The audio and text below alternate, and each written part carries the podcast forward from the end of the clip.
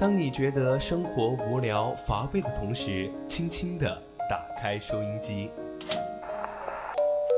心声，聆听你我，心灵导航，为您导航。让匆匆赶路的人生停下来，在成长心路中歇口气，品味另一种人生。让被生活紧绷的脸在小常识中松弛一下，露出久违的笑容。变得干涸的心田，在这里，在这里接受一滴滴情感的甘露。这里是这里是心情驿站，你我的心灵避风港。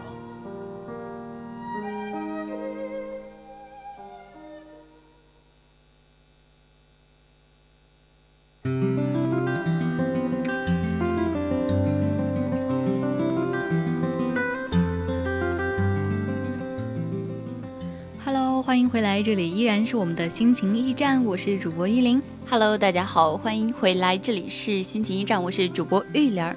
嗯，那嗯在上半段的节目呢，我给大家分享了一篇文章，我不是冷漠，我只是选择性热情。对，当然我们今天按照老规矩，下半段我们也一起来聊一聊讨好型人格，别愧疚，信信任是被最低估的美德。那首先在节目开始之前呢，还是要讲一下我们的嗯互动方式。你可以加入我们的 QQ 恋友四群二七五幺三幺二九八，也可以在微博上面 @VOC 广播电台，微信编辑小写的拼音一并 VOC 幺零零。对，不错。当然，你也可以在我们的荔枝平台上和蜻蜓平台上直接搜索我们的 VOC 广播电台，就可以收听到现在正在直播的节目，或者说往期的节目都是可以的。嗯，那好了，现在就正式开始我们下半段的主题吧。嗯。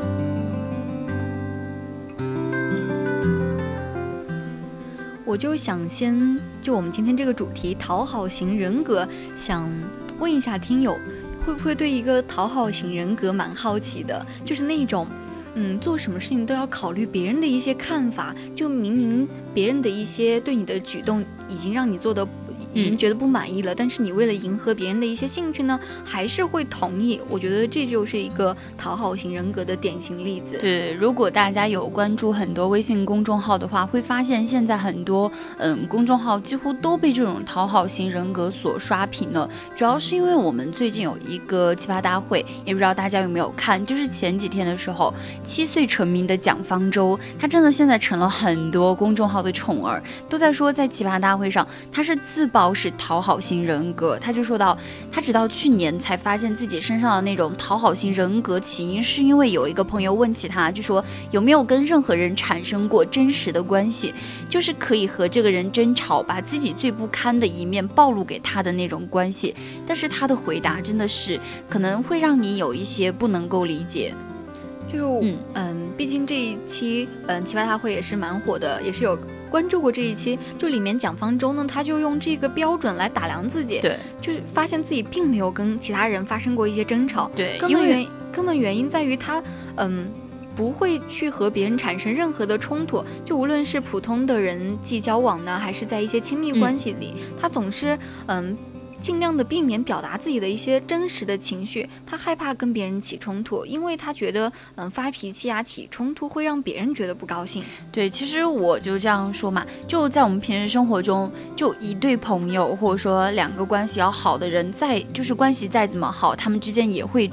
有冲突。就所以说，像这种永远都不会给别人发生冲突的这种关系的话，就真的会让这个不发冲、不发就是不发脾气的人来说，他的生活可能过得非常的疲惫。对，那讲到这里呢，也嗯希望听友们可以回顾一下自己的一些成长过程，有没有像蒋方舟一样，就是过于注意别人的反应，嗯去迎合别人的一种期待，在很多时候都没有自己的原则和底线。就比如说别人侵犯了自己的原则和底线的时候，自己已经非常不愉快了，但是还是不愿意表达出来。嗯其实，在这期奇葩大会上，它播出以来，在网络上也是引起了很多网友的共鸣，就很多人都纷纷的表示。好像自己也跟蒋方舟一样是这种讨好型人格，就真实的仿佛活成了变成一件，就真实的表现自我，好像是平时生活中一件比较奢侈的事情。就他们会觉得讨好型人格之所以如此多，是因为一直被教导你要善解人意，你要善良，你不能以自己的感觉为中心而活。但是他们有些时候却忘了，就去太不在意自己的一种内心真实感受。这样活着可能反而会更累吧。不过我看到网上很多人评论说，其实觉得蛮莫名其妙的。大家听到这个讨好型人格，就啊一一耳听到就会觉得是不是什么人格缺陷啊？我觉得我们人呢本来就是一种群居动物嘛，可能适当的去迎合别人的一些兴趣爱好，适当的讨好，嗯，可能是人的一些本质。但是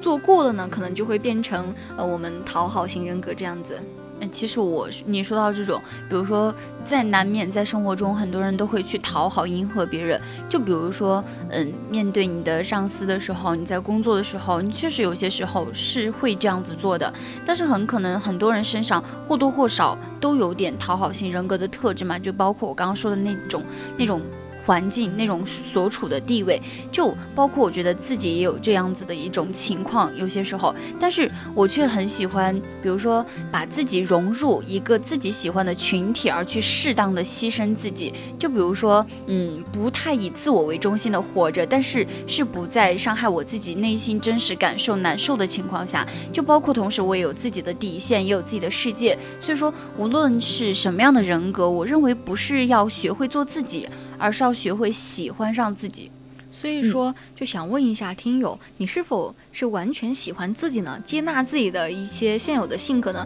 因为在现在的嗯很多心理咨询中嘛，可能会有人会说，我每时每刻都在捕捉一些重要的亲人甚至所有人的感受，然后自己主动的去迎合对方，讨其高兴，以求对方给自己一个认可。只要得到了认可，就觉得已经没有遗憾了，就觉得自己的人生嗯就已经。嗯，达到了一个标准。我觉得其实这样子是一个错误的想法吧，因为他太在意别人的看法，太以他人为中心了，而忽略了自己的真实感受，就可能渐渐的他会逐渐淹没在那种空虚感之中，就是觉得生活中我是为了别人而活，并非为了自己的事情而高兴。尤其是现在我们知道社交网络的发达，更是就是放大了我们被人评价的范围，就包括伊林刚上半段有说他自己有发一条朋友。朋友圈的话，你会在朋友圈下面收到别人的评论，就比如说，可能是一个不认识的人，他都会对你指手画脚。就包括现在我们发朋友圈、发微博，会受到很多很多人的赞赏或者说批评，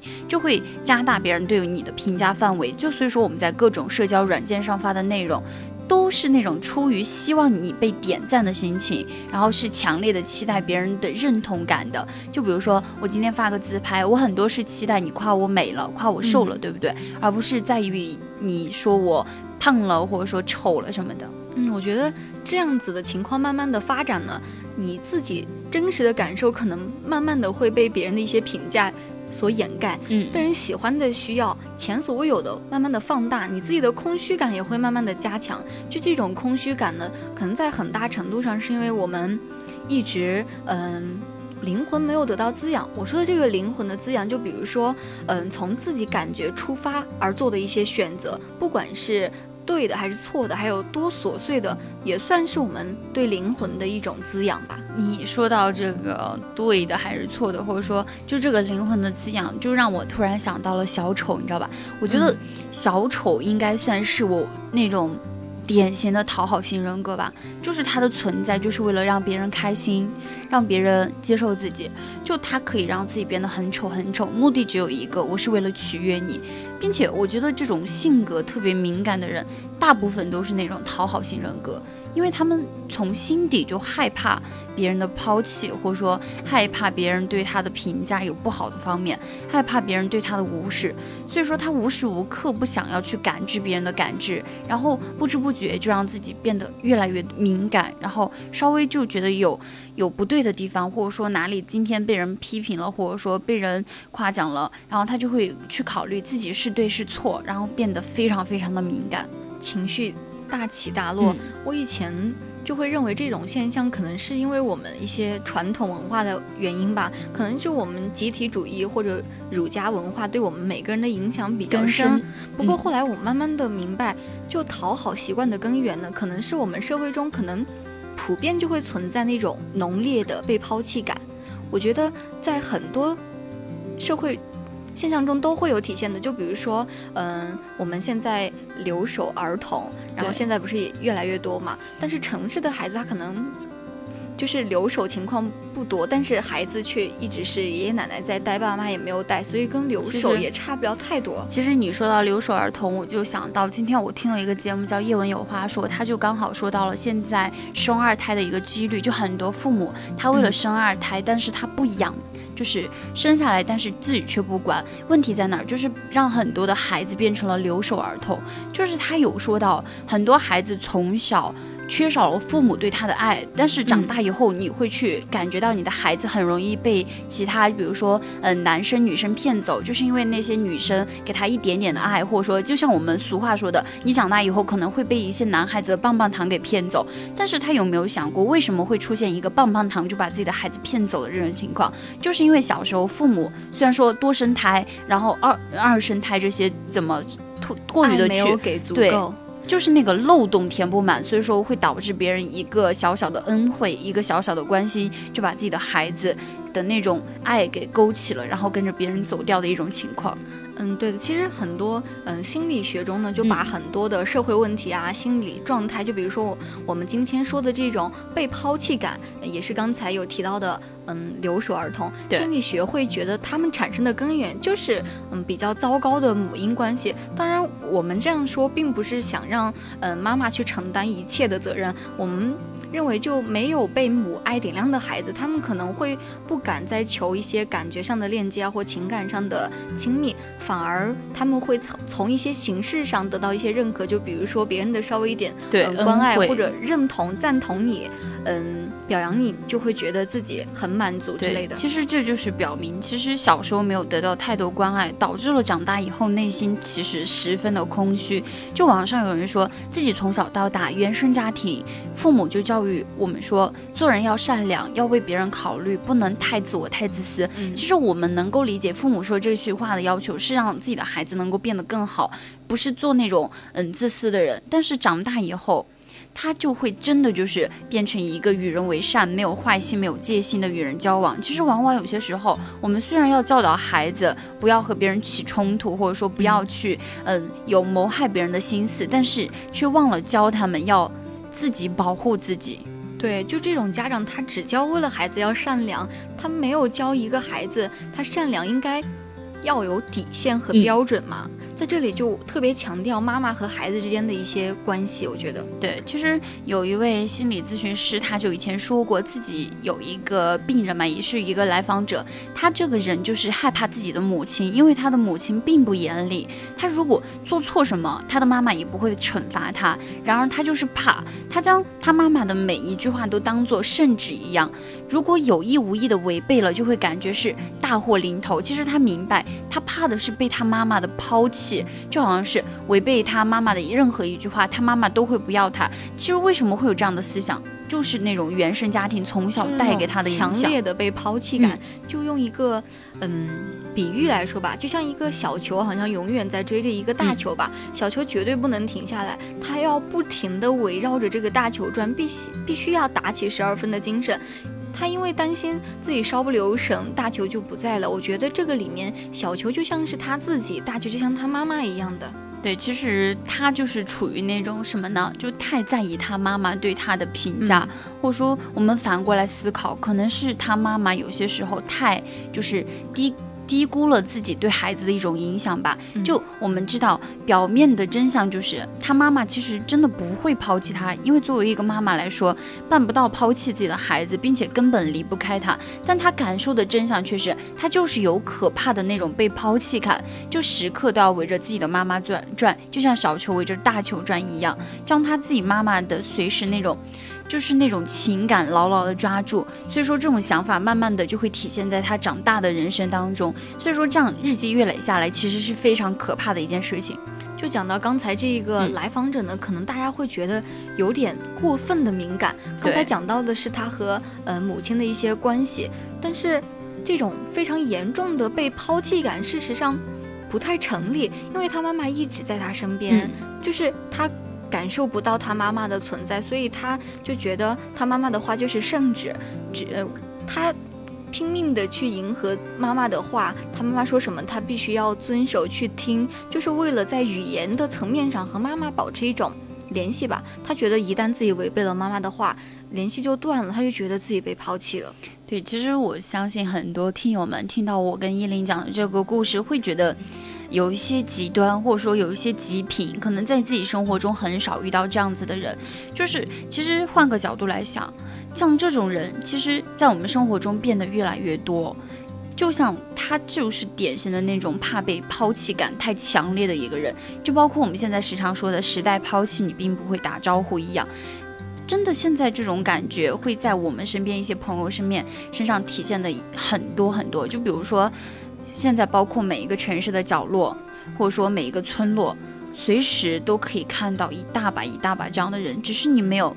他没有真正的把自己内心的这种虚弱、这种内心真正恐惧的东西告诉身边所谓的朋友而已。对，那我们刚才讲的这些都是一些嗯。家庭亲子方、方面的，但是也有人会问，就是如果一个孩子几乎从来不讨好任何人，包括父母在内，他永远坚定的嗯坚持自己的主张，是不是就是一件好事呢？因为在他看来，这就是不听话、不合群、服从性非常的差，那以后怎么在社会中交往呢？就是像我们现在一些不听话的性格比较鲜明的孩子一样。其实我觉得这个问题，我们可以借用蒋方舟在奇葩大会里面的一句话来说，就是当我变得更加真实以后，喜欢我的人变多了，除了很小的一部分批评我膨胀的，因为他们真正喜欢的不。不是我故作谦卑的一面，而是我故作谦卑的时候，其实大多数人也都能看出来。就他的朋友说，当我真实的表达观点、谈论我所擅长的事情的时候，整个人就更加的舒展自如，散发光芒。就其实你如果内心稍微自信一点，稍微考虑一下自己的感受的时候，你会发现自己会变得越来越耀眼。但是也要在这种情况下，也要考虑到，就是说不要太自我为中心，而也不要去只是围绕着他人在转动。就听到了蒋蒋方舟的这些话，就让我就想起来，就和蒋方舟这样的例子是完全相反的。就是一本书《人间失格》里面，日本小说家他就描写了一些，嗯、心理就非常的扎心，直刺人心啊。它里面就直接写说，我想到一个办法，就是我可以用滑稽的言行去讨好别人，那是我对人类最后的求爱。我靠这种滑稽的这种细线呢，维系维系着与人类的联系。表面上我总是笑脸迎人，可心里想，就是拼死拼活在凶多吉少、千钧一发的高难度下，汗流浃背地为人类提供最周详的服务。他就觉得无论怎样被家人责怪呢，也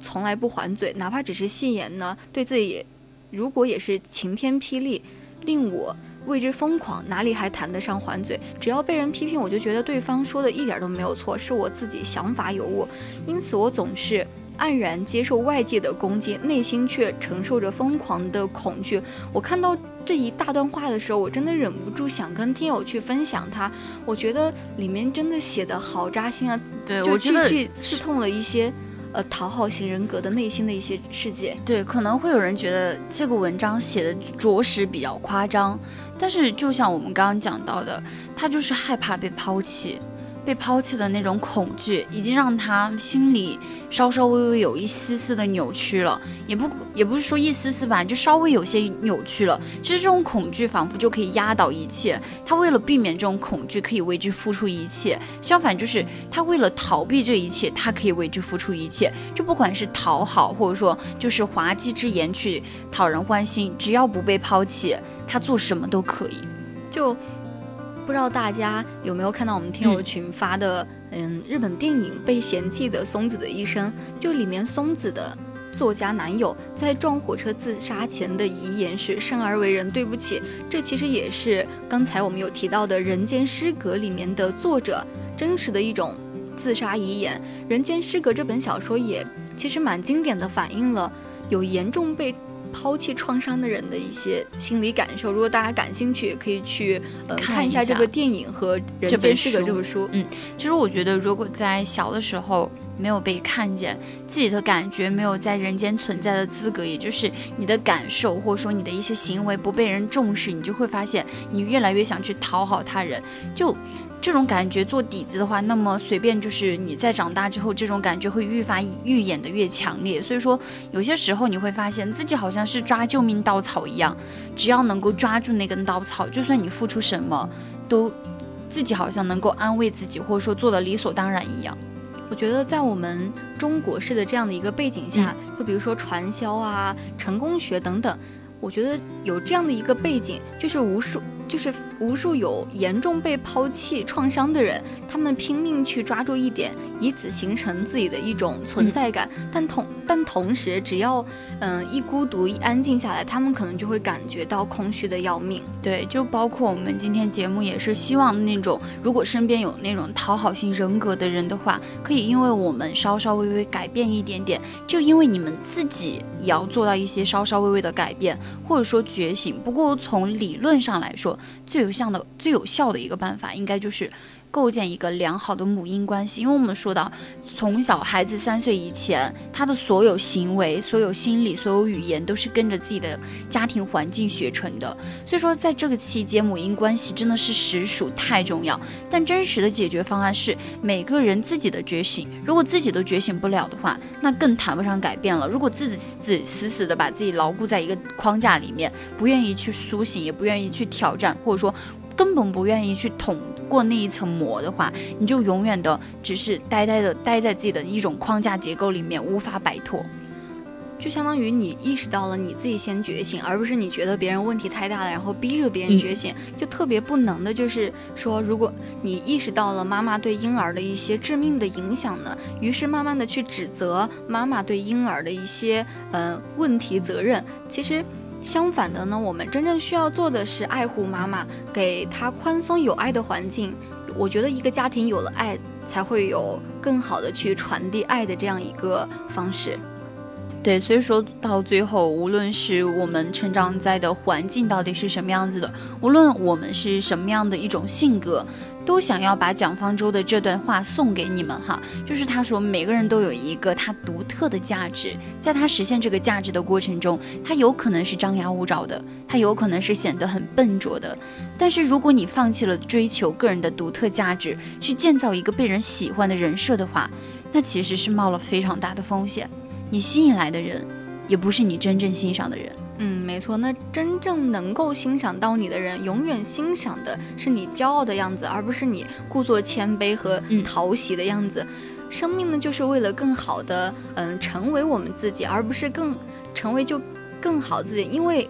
你就是你自己，你就是最好的自己。对，那么今天我们心情驿站到这里要跟大家结束了。希望听到我们这一段下半段的听友们，能够，如果你是这样的人，或者说你稍稍微微有偏向这样的人，都能够做一个以自己思想，就是不能说是那种以自我为中心吧，反正就是活成你自己想要的一种人设，而并非是讨好他人的一种性格。嗯，对，就像我们今天的主题，别嗯愧疚，任性呢才是最被低估的美德。那好了，我们今天的心情驿站的下半段就到这里要结束了。我是主播依林，拜拜。拜拜，我是主播玉莲儿。